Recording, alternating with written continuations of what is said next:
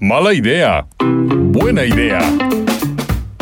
Saben, estaba viendo en Facebook que muchas de las personas que vivieron en confinamiento y que estuvieron varados desde aproximadamente el 11 de marzo de este año y que trabajan en oficina y que se quejaban de la oficina, que se quejaban de poder tener tiempo para ellos, tiempo para su familia, tiempo para poder hacer no sé cuántas cosas y que en estos poco más de siete meses tuvieron todo ese tiempo para, hoy celebran regresar a la vida Godín, de la cual siempre se quejaron. ¿Tú qué opinas? ¿Fuiste de esos?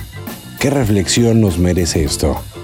¿El tiempo, la vida Godín o que al ser humano no hay huevo que lo acomode?